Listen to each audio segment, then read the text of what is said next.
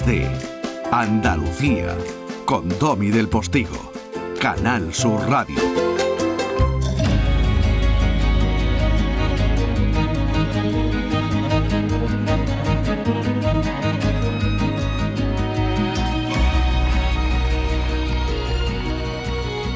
¿Y por qué hemos elegido en nuestro espacio de actualidad para abrir el programa este fin de semana de mayo eh, el tema que vamos a tratar? Bueno, porque probablemente, probablemente, si somos conscientes de lo que nos está pasando y de que el tiempo nos pasa, fíjense, un gerundio y después eh, ese tiempo verbal que sigue eh, utilizando el verbo pasar, si somos conscientes de, esa, de esa doble semántica, de ese doble significado, nos daremos cuenta de que probablemente también podemos ser protagonistas, aunque todos no nos califiquemos como ancianos o como personas de la tercera edad, con ese eufemismo que habitualmente se utiliza, de que quizá este no sea país para viejos. Ayer por la tarde se clausuraba en Málaga, precisamente, eh, con la presencia de la ministra Pilar Job, entre otras autoridades, cuando fue su inauguración, el decimosegundo Congreso Notarial Español, que en esta edición se ha centrado en un asunto clave de nuestro tiempo bajo el significativo título del envejecimiento de la sociedad, principal desafío del siglo. Y mm, por si acaso creen que yo les exagero, ya verán que escuchando al Mudena Castro Girona eh, van a comprender que de exageración nada. Almudena, buenos días. Muy buenos días y gracias por, dar voz a, este maravilloso encuentro en, una de las materias que es el mayor desafío que tenemos no solo España, sino el mundo en general. Almudena, usted es notaria, directora nacional de la Fundación Aiquitas de Protección Jurídica de las Personas Vulnerables. ¿Son vulnerables las personas mayores? Creo que a las personas mayores les podemos poner en una situación de vulnerabilidad. Siempre he defendido la que la persona mayor no es que sea débil, eh, puede tener unas circunstancias en las cuales pueda tener una mayor dificultad, pero creo que son mucho más recios que muchos de los que ah, supuestamente nos consideramos jóvenes. Mm. Pero, pero sí es verdad que tanto el Estado como, como la sociedad no puede poner a la, a la persona eh, de edad eh, o las personas más mayores en una situación, en una situación en la que pueda verse en, en esa vulnerabilidad. Sí, bueno, vamos por partes. Eh, a ver hasta dónde podemos hacer como sociedad o hasta dónde podemos hacer cada uno de nosotros para llegar a viejo de la manera más decente y más saludable posible. ¿no? Entonces, vamos a ver, vamos por partes. Primero, usted notario. Eh, Así es. Almudena, suena fatal. ¿Por qué? Hay un cliché en la sociedad.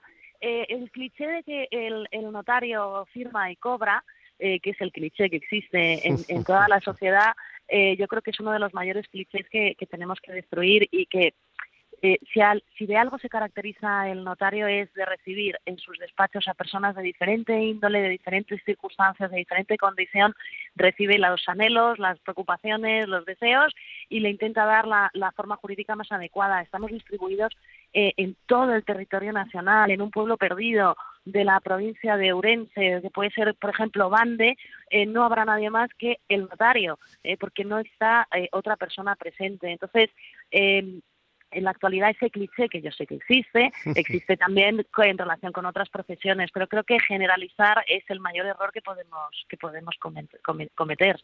Generalizar y no contextualizar son probablemente dos de los grandes males junto con el cortoplacismo y la ansiedad cotidiana de nuestro tiempo. Pero bueno, de eso hablaremos otro día. Almudena, que veo que con usted se puede hablar muy bien y mucho. A ver, Almudena, eh, yo doy fe, sin ser notario, de que el cliché de los notarios existe. ¿Vale? Efectivamente, y yo se lo reconozco. no hay fe. ¿Qué puede hacer eh, el derecho? ¿Qué puede hacer, eh, por ejemplo, eh, la notaría, ¿no? para defender las diferentes situaciones de vulnerabilidad que se van sumando en nuestro tiempo a la condición de ser viejo? Vamos a ver, en este congreso una de las cuestiones que hemos abordado, lo primero es que no nos hemos reunido los notarios solos para mirarnos el ombligo, eh, hemos hecho un llamamiento a toda la sociedad y hemos hecho eh, llamamiento no solo al sector jurídico, sino sobre todo al sector social. Estuvo con nosotros el presidente del CERMI, de la plataforma en relación con las personas con discapacidad, Luis Cayo, el de la plataforma de personas mayores y pensionistas, eh, CEOMA, UPyD. Es decir, nos hemos puesto más de 70 especialistas ya no solo del tercer sector, del ámbito social, sino del ámbito de la sanidad, del ámbito de la previsión económica, es decir, eh, no nos hemos mirado el ombligo a pesar del cliché que, me estás comentando. En relación con el cliché, te, hago una reflexión. Eh, yo siempre digo que el número de mediocres es el mismo en todas las profesiones, seas notario, taxista, médico o periodista, si me lo permites. Por supuesto, cómo no, cómo no. El número de mediocres no da lugar a que, a que, a que esa función eh, eh, pueda ser catalogada eh, como tal, sin perjuicio, que es verdad, hay que reconocer que existe. Pero, ¿qué podemos hacer? Pues fíjate, nos hemos planteado algo que es muy importante y que a lo mejor pasa desapercibido, los valores, las ideas, la dignidad del ser humano en, la etapa, en la etapa, yo creo que dorada de la vida, en el sentido de que tienen la sabiduría propia de la edad, pero que necesitan esas ayudas o esos apoyos para poder ejercitar sus derechos. Hemos hablado de la protección de la vulnerabilidad, hemos hablado de la vida centenaria y su previsión individual. Eh, tan importante es llegar, eh, si Dios quiere, y, la medicina también lo ha permitido, a una vida centenaria, pero también calidad, no solo dame años, sino también calidad de vida a esos años, ¿no? Y finalmente la previsión social y, política, como es lógico, porque esto es una cuestión por parte de, todos. Mm varias apreciaciones que voy sumando. Almudena, mm, por supuesto, esconderse tras una etiqueta ocupacional o política, gremial, quiero decir, de cualquier tipo, no, por supuesto, eh, no cura las carencias de quien se esconde tras ello. Pero bueno, dicho esto, aunque a veces les es muy útil, pero bueno, dicho esto, también es, es eh, yo creo que es símbolo de nuestro tiempo. Vamos a ver. Eh, Sería importante, por ejemplo, para una persona que llega viejo ahorrar para poder defenderse con ese ahorro, ¿no? En un momento determinado de las cosas que le puedan sobrevenir. Eh, el 77% de los ciudadanos eh, considera que es muy importante ahorrar, pero no nos engañemos. Luego la estadística dice que la gran mayoría no ahorra. Además, cada vez es más difícil ahorrar a no ser que seas de esas personas que están entre quienes tienen posibles, ¿no? Efectivamente. cada vez es más complicado el, poder, el poder ahorrar pero también se tiene que permitir al que tiene esa posibilidad de ahorro eh, facilitar eh, esa previsión para hacia el futuro. Eh, si la, existencia en España de un Estado social y democrático de derecho implica, sobre todo en el ámbito social, dos cuestiones. Primero, el cumplimiento por parte del Estado de las obligaciones asistenciales en vía prestaciones sociales o prestaciones públicas, pero también tienen una segunda, una segunda vertiente y aquí el notariado ayuda a esa vertebración y es permitir al individuo que con su autonomía de la voluntad, sin que el derecho ni las normas le entorpezcan, sino todo lo contrario, poder diseñar ese propio traje a medida. Y me dirás, ¿qué barreras hay? Pues hay una barrera, por ejemplo, que puede ser la legítima, eh, sobre todo en el ámbito del Código Civil, que rige en la mayoría de España. Recordemos que tenemos una legislación plurilegislativa, por decirlo, valga la redundancia, donde a lo mejor en otras comunidades autónomas, como puede ser eh, Cataluña, Aragón, Navarra, Galicia, tienen lo que se llamaba antiguamente derecho foral propio, derecho autonómico propio, donde a lo mejor hay una mayor libertad para hacer esa previsión, ¿no? Luego también se tiene que ayudar por parte del Estado. Pero Almudena, cuando te refieres a la legítima, eh, te refieres a lo que establece. Sí, no, no, está muy bien, está muy bien. A mí me encanta el ritmo que le imprimes a todo esto. Me llevas con la, lengua fuera. Eh, maravillosamente bien. Em, eh, cuando dices la legítima, te refieres a la parte que establece la ley que limita la libertad de quien, en un momento determinado, por ejemplo, quiere hacer un testamento, ¿no? A la que te tienes que someter sí o sí es la porción O sea, tú, tú puedes intentar desheredar a tus hijos, pero tus hijos tienen la legítima que le corresponde, aunque tú quieras desheredarlos, por Ay, Domi, para desheredar tienes que tener causa legal.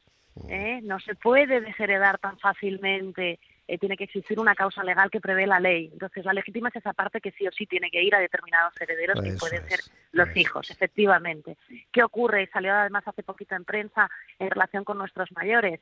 Eh, por ejemplo, la legislación que rige en Cataluña sí que prevé que la falta de atención y ayuda y de contacto directo con el testador permite al, al testador eh, el no eh, el, desheredar pero esa previsión no está en el resto, por ejemplo, en el Código Civil que rige en Andalucía.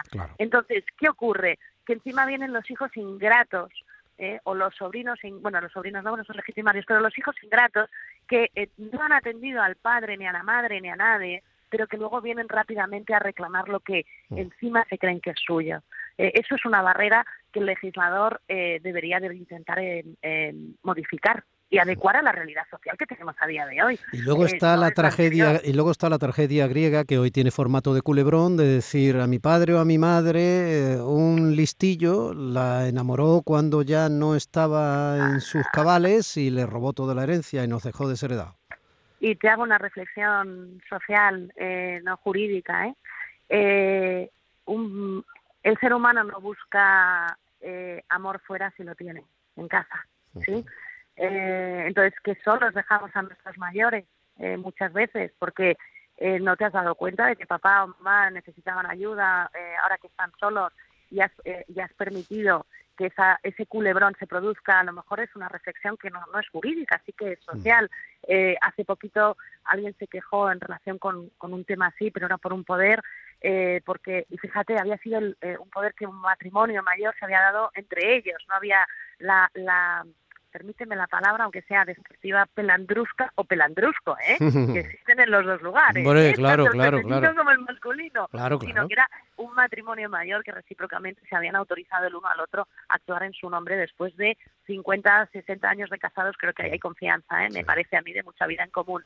Bueno, pues el, el, la señora viene con un Alzheimer eh, profundo, el marido tiene que vender la casa para poder irse a una residencia, ¿eh? no para dejarla abandonada eh, irse a vivir a Cancún, no, no, mm. se fue con ella a la residencia. Eh, al fallecer la mujer, aparece el hijo y dice que, se, que su madre no sabía lo que estaba haciendo cuando otorgaba el poder. Y yo le pregunto, como no sabías, ¿por qué? Porque se quejó y se enteró que le habían vendido la, la casa con posterioridad al fallecimiento. Yo, ¿tú no te habías enterado antes de que tu madre estaba en una residencia con tu padre? Pero qué fácil es, qué fácil es decir, mamá no sabe lo que hace. Hmm. Eso es una cuestión que no respetamos la voluntad de nuestros mayores. ¿Cuándo deberíamos hacer testamento en defensa propia y también en defensa de quienes queremos, no? Porque no siempre vamos a estar pensando que quienes queremos nos abandonan o luego se aprovechan. Cuando uno está, eh, en, a ver, yo lo tengo hecho, lo hice con 25 años. Pero tú eres notaria, Almudena. Tú eres notaria. Preveo, preveo. El testamento es algo además que se puede hacer con muchísima tranquilidad en el sentido de que, primero, es un, es un documento eh, cuyo coste económico es, ínfimo. O sea, desde, desde el año 89 el valor es 30 euros masiva, con lo cual dime tú qué, qué instrumento existe en nuestra, eh, eh, ya no sé, una barra de pan no vale lo mismo que en el año 89, ¿no? Pero bueno, eso aparte. Hay que hacerlo y se puede cambiar cuando uno quiera, es decir, las circunstancias cambian eh, pues ah, también eh, se debería de cambiar el testamento. Eh, por ejemplo, ¿qué me encuentro? Padres, no hablo ya de mayores, padres con hijos pequeños. Pues su preocupación cuál es? ¿Qué, ¿Qué, pasa con mis hijos cuando yo no esté? Si morimos los dos, ¿quién les ayuda? ¿Quién les cuidan? Los mayores, no tener problemas o no dejar problemas a los hijos, que es la mayor preocupación del ser humano, el intentar dejar este mundo en paz y ayudando a todos. Bueno, pues en esa labor de previsión, el testamento hay que hacerlo cuanto antes. Existe esa creencia, a lo mejor propia de nuestra sociedad, de que hago testamento y me muero. Pues no, el testamento no es una sentencia de muerte. Hay que intentar evitar hacerlo justo en el momento, eh, en el momento en el que a lo mejor esas facultades están más mermadas, ¿no? Hmm. Qué pena tener poco tiempo, se me van a quedar demasiadas preguntas fuera. Estoy a tu disposición, Tommy, cuando me quieras. ¿Y se puede hacer una reflexión? Sí, claro. No solo el testamento. Eh, todos estamos preocupados de, dejar este mundo, como te he dicho, en paz pero no preveemos que a lo mejor podemos no dejar este mundo, pero necesitar una ayuda o un apoyo eh, durante nuestra ancianidad o durante nuestra juventud, porque podemos tener, por ejemplo, un ictus o cualquier necesidad de apoyo. La labor preventiva a través de lo que son los poderes preventivos, las voluntades médicas anticipadas, los apoyos en el ejercicio de la capacidad jurídica recientemente modificado por la Ley 821 es una labor que de prevención que es muy necesaria. Concrétame voluntad médica anticipada. Eh, la voluntad médica anticipada es un documento, además en este caso tenemos diferentes posibilidades de regulación porque tenemos competencia autonómica. Es aquel documento que va dirigido al ámbito de la salud. ¿Qué cuidados quiero recibir en el momento último de, mi etapa de la vida, en el momento de la muerte, para mantener la dignidad de la persona? Esa es la esencia. Vale, vale, vale, vale. Mm, oye, ha habido, bueno, dos apreciaciones muy rápidas, casi fuera de tiempo. Una de ellas, eh, si seguimos con un crecimiento vegetativo de, gente cansada, Europa de vuelta y nuevos ricos, eh, no vamos a tener médicos jóvenes que traten a tantas personas mayores en los hospitales en que nos convirtamos. Totalmente. Además hablas con alguien que adora la medicina. Eh, mi padre era médico y creo que es una de las funciones que de, las, de los servicios que, tenemos que cuidar en la, medicina y, nuestros profesionales sanitarios que también nos han tratado en esta época de pandemia y, hay que reflexionar. Oye, alrededor, y es la última apreciación, desgraciadamente, el, alrededor del Congreso Notarial que se ha celebrado en Málaga, hasta el día de hoy ha habido una exposición eh, interesantísima donde había algunas cosas geniales. Eh, por ejemplo, el testamento de Isabel la Católica o de Lope de Vega.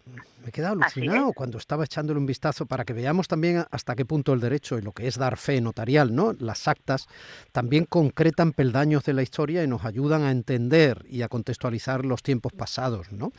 Eh, bueno, tanto que hemos hablado de la isla de La Palma con el volcán, hay un acta notarial del asedio de la isla de La Palma por parte del pirata Francis Drake en 1585, pirata para nosotros, para los británicos era un héroe. Em, había, por, por, ejemplo, un certificado de escribano que acreditaba de que Málaga estaba libre de la peste, ahora que estamos con la cultura de la pandemia, ¿no? O una carta de libertad a un esclavo que se llamaba Ali Bucaja por su amo el 4 de julio de 1678, que suponemos que Ali Bucaja daría palmas con la oreja de alegría. Pues lo que me estás diciendo demuestra que justamente si el notario está inserto en algo es en la realidad social eh, has puesto ejemplos, el de Testamento de Isabel la Católica, eh, tenemos también el acta de entrega de las Indias en Barcelona, hmm. eh, es, es, algo, es, el reflejo de la realidad social y de las eh, inquietudes de cada uno y de los valores que existen en cada, en cada sociedad. Fíjate qué, qué maravilla, ¿no? Doy fe de lo fácil y lo interesante y cómo se aprende de hablar con usted. Almudena Castro. Y yo de hablar con usted. ha sido un verdadero placer. No será la última vez si usted así lo, lo permite. Por supuesto, por supuesto, a su disposición cuando quiera. Ojalá que lleguemos a viejo lo más dignamente posible y, y podamos comprobarlo ambos. Un beso. Así sea, un beso fuerte. Días de Andalucía con Domi del Postigo, Canal Sur Radio.